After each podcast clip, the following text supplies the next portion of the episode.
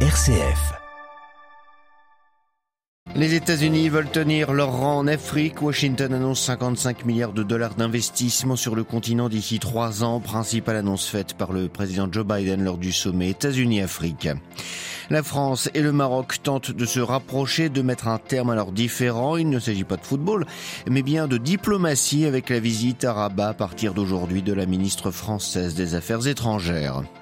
La Russie continue d'importer des semi-conducteurs malgré les sanctions européennes.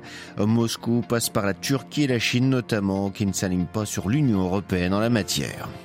Le président turc débarrassé d'un opposant bien gênant vu de la présidentielle de juin prochain. La justice a condamné hier le maire d'Istanbul, principale figure de l'opposition à plus de deux ans de prison. L'état d'urgence étendu à tout le pays au Pérou. Les manifestations se poursuivent plus d'une semaine après la destitution du président Pedro Castillo. Nous ferons le point sur cette crise politique avec un prêtre fidéo donum dans notre dossier à suivre à la fin de ce journal. Radio Vatican, le journal Xavier Sartre. Bonjour, 55 milliards de dollars, c'est ce que comptent investir les États-Unis en Afrique d'ici trois ans dans plusieurs domaines. Le président américain Joe Biden a appelé hier un partenariat avec le continent lors du sommet États-Unis-Afrique qui se tient actuellement à Washington. Les précisions de Myriam Sandouno. Quand l'Afrique a réussi, les États-Unis réussissent, le monde entier réussit, estime Joe Biden, dont le discours était attendu à ce sommet. Devant une cinquantaine de chefs d'États africains, 15 milliards de dollars d'accords et de contrats signés en une matinée ont été présentés.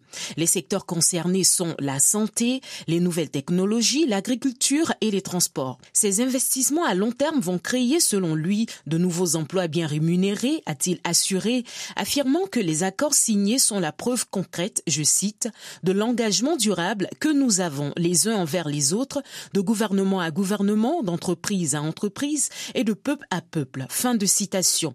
Pour l'administration Biden, ces partenariats ne sont nullement destinés à créer de la dépendance.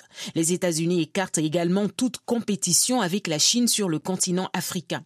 Ce nouveau partenariat continental réjouit les chefs d'État africains présents à ce sommet. Pour le président béninois, ces accords offrent une nouvelle dynamique dans la coopération entre les États-Unis et l'Afrique. Ce sommet doit se terminer ce soir. La dernière journée devait être consacrée à la question de l'insécurité alimentaire aggravée par la guerre en Ukraine. Myriam Sandouno. Et le président Biden a tenu à faire un discours assez court pour permettre aux délégations africaines de regarder la rencontre entre le Maroc et la France lors de la demi-finale du mondial de football. C'était en effet la première fois qu'une équipe africaine accédait à ce niveau de la compétition. Hasard du calendrier, c'est au lendemain de ce match que la ministre française des Affaires étrangères, Catherine Colonna, se rend à Rabat pour deux jours. Elle doit s'entretenir avec son homologue marocain, Nasser Bourita, et préparer la visite d'État d'Emmanuel Macron, prévu au Maroc en janvier 2023. Ce voyage devrait aussi être, euh, de, de, devrait aussi être l'occasion euh, de mettre à plat les différends entre les deux pays. Les explications de Léo Coquel. C'est une visite comme la chef de la diplomatie française en a l'habitude, sauf que cette fois, les enjeux sont déterminants pour la suite de la relation France-Maroc, déterminants car les deux pays traversent depuis près d'un an une crise sans précédent. La faute tout d'abord au dossier des visas. Rabat a vécu comme une injustice la décision de Paris de réduire de moitié le nombre de visas français octroyés aux citoyens marocains. De son côté, l'Élysée a mal digéré l'affaire d'espionnage Pegasus faite par le Maroc de nombreuses personnalités françaises dont le président Macron lui-même, le Palais Royal ni en bloc ces accusations, mais pour la France, le mal est fait. Autre situation problématique pour Rabat, le rapprochement avec l'Algérie, grand rival de toujours du Maroc, amorcé par le chef de l'État français en déplacement dans le pays en août dernier. Catherine Colonna et Nasser Bourita ne manqueront donc pas de sujet de conversation lors de cette visite de deux jours, même si dernièrement, les tensions semblent s'être apaisées entre les deux partenaires. La France a nommé un nouvel ambassadeur en la personne de Christophe Lecourtier, ancien patron de Business France. À Tanger, Léo Pour Radio Vatican. Tous les moyens sont bons pour la Russie pour frapper les infrastructures énergétiques ukrainiennes. Hier, Moscou a lancé une flottille de 13 drones de fabrication iranienne sur Kiev, sans succès, puisque la défense antiaérienne ukrainienne est parvenue à détruire ces drones kamikazes. Preuve pour le président ukrainien que le matériel dont son armée bénéficie grâce au soutien occidental est de plus en plus efficace. Matériel qui pourrait être renforcé par des missiles patriotes américains. Un accord pourrait être signer très prochainement selon la chaîne de télévision CNN. La Russie, de son côté, n'entend pas suspendre les combats dans les prochains jours. Pas de trêve pour Noël, assuré Moscou, qui peut poursuivre son effort de guerre malgré les sanctions occidentales. Le pays continue en effet de recevoir des semi-conducteurs. Une enquête de Reuters et du Royal United Services Institute, un groupe de réflexion britannique sur la défense établi à Londres, est parvenu à reconstituer la chaîne d'approvisionnement. À Moscou, les détails de Jean-Didier Revoin. Appareils et composants électroniques continuent d'arriver en Russie. Alors certes, ils ne proviennent plus des États-Unis ni de l'Union européenne, à l'exception de la Lettonie. C'est ce que montrent les documents que s'est procuré Reuters. Dans les faits, une galaxie d'obscures entreprises d'import-export, dont certaines ont des liens avec des ressortissants russes, font parvenir des produits d'Intel, d'AMD, d'Infineon, de Texas Instruments en Russie par d'autres entreprises domiciliées en Turquie ou à Hong Kong. Deux entités qui n'ont pas adhéré aux sanctions décrétées contre la Russie à l'heure où Moscou a de cruels besoins, notamment de de micropuces pour certains de ces équipements militaires. D'avril à octobre, les registres douaniers qui ont pu être consultés montrent que 2,6 milliards de dollars d'ordinateurs et autres composants électroniques ont été livrés à la Russie. Une situation qui a fait réagir l'Union européenne. Elle dit prendre très au sérieux le contournement de l'embargo européen dans la mesure où il peut sérieusement nuire à l'efficacité de ces sanctions. Mais on voit mal comment Bruxelles pourrait contraindre Ankara ou Pékin à s'aligner sur ces sanctions. Jean-Didier Revoin, Moscou pour Radio Vatican. 27 de nouveau réunis à Bruxelles pour décider de la stratégie à adopter pour faire face aux conséquences de la guerre en Ukraine pour leur industrie. Nombre d'usines voient leurs factures de gaz grimper. Nombre d'entreprises doivent compter avec leurs concurrentes américaines qui vont bénéficier d'un plan d'aide de Washington de 370 milliards de dollars. L'Union européenne doit donc repenser le soutien à ces entreprises. Une décision de justice bien politique en Turquie. Le maire d'Istanbul, Erem İmamoğlu, a été condamné hier par un tribunal à deux ans de prison, sept mois et quinze jours. Il a été reconnu coupable d'insultes envers les membres du Haut Conseil électoral. Or, le premier édile de la principale ville du pays, figure de l'opposition, est considéré comme un rival potentiel du président Erdogan au prochain scrutin de juin 2023. L'opposition fustige donc en cœur cette décision. À Istanbul, Nanloer. Cette décision n'est pas définitive. Les avocats d'Ekrem Imamoglu vont la contester en appel. Mais c'est une condamnation très lourde de sens politique. Si la peine est confirmée, Ekrem ne sera pas incarcéré, mais il sera interdit de vie politique. Il sera donc déchu de son fauteuil de maire et dans l'impossibilité de se présenter face à Recep Tayyip Erdogan. Le maire très populaire de la plus grande ville turque, qui cache de moins en moins ses ambitions présidentielles, était accusé d'avoir qualifié d'idiot, donc d'avoir insulté les membres du Haut Conseil électoral qui avait invalidé sa victoire aux élections de mars 2019. Ekrem Imamoglu a toujours affirmé que ses propos visaient le ministre de l'Intérieur, Suleiman Soylu, qu'il avait lui-même traité d'idiot.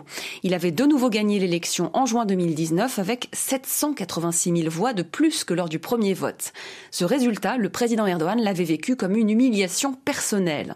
Dans sa première réaction, Ekrem Imamoglu s'est montré combatif, assurant, je cite, que quelques personnes ne peuvent reprendre une fonction accordée par le peuple et ajoutant Notre lutte commence avec encore plus de force. À Istanbul, un devoir pour Radio Vatican. Prolongation d'un mois de l'état d'urgence au Salvador, instauré en mars dernier par le président Naïb Bukele. Il est reconduit depuis de, depuis de mois en mois par l'Assemblée législative dominée par le parti du chef de l'État. Selon le décret approuvé hier, les organisations criminelles et leurs membres maintiennent leurs menaces. Autrement dit, les maras qui sont combattus par l'armée et la police qui peuvent arrêter quiconque sans mandat d'arrêt, ce que dénoncent les organisations de défense des droits de l'homme. Les Mexicains vont pouvoir bénéficier dorénavant de 12 jours de congés payés annuels minimum. Le Parlement a définitivement adopté hier cette mesure sociale. Jusqu'à présent, les salariés ne pouvaient prendre que 6 jours de repos de suite. Nous avons enfin des vacances dignes, a déclaré le secrétariat du travail. La mesure a aussi été saluée par la Confédération patronale du pays.